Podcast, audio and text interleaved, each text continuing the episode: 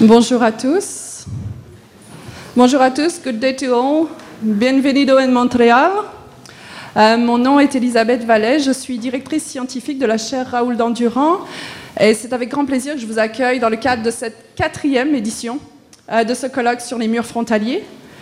Euh, nous y retrouvons des visages connus, mais aussi de nouveaux participants. I'd like to welcome everyone on board, whether you were here in 2009, in 2011, or in 2013. If it is the first time with us, I can assure you, if it is the case, uh, that we're having here a very nice crowd. Many projects actually started in those conferences and many collaborations. My entire team has been working very hard, and you will have a great time both at the conference and in Montreal. Um, I'd like to start by thanking them. Euh, vous les verrez avec les petits macarons sur les vestes, je pense, euh, les jaunes. Merci. Euh, et um, ils sont là pour répondre à vos questions, euh, pour assurer que tout roule, pour vous écouter euh, et puis aussi pour profiter de cette belle opportunité. Euh, sans eux, euh, nous n'aurions ni café, ni micro, ni inspiration, ni plaisir en ce qui me concerne. Euh, donc je suis très fière d'appartenir à, cette organisation de jeunes et de moins jeunes, euh, dédiés, impliqués et heureux de faire avancer la recherche dans notre domaine. Euh, je voudrais également remercier à ce stade ceux qui nous appuient euh, financièrement et en matière de diffusion, le Conseil de recherche en sciences humaines du Canada, Aéroport de Montréal, l'IEIM, la Faculté de sciences politiques et de droit, l'UCAM, le CORIM et les HEI de l'Université Laval.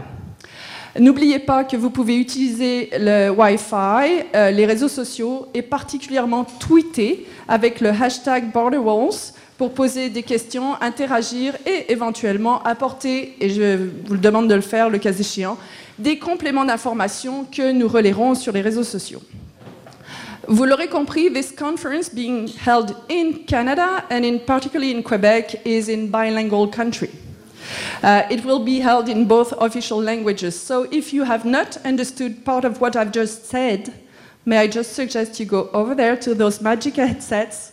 Um, and Joseph uh, et sa fille dans la cabine juste là se feront un plaisir uh, de traduire nos propos.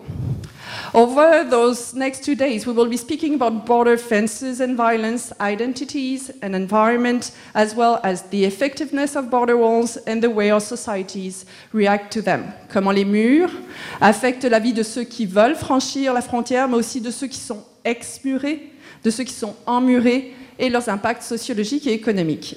I need to mention a few things at that stage. At the end of the day, we'll have a short discussion on children at the border.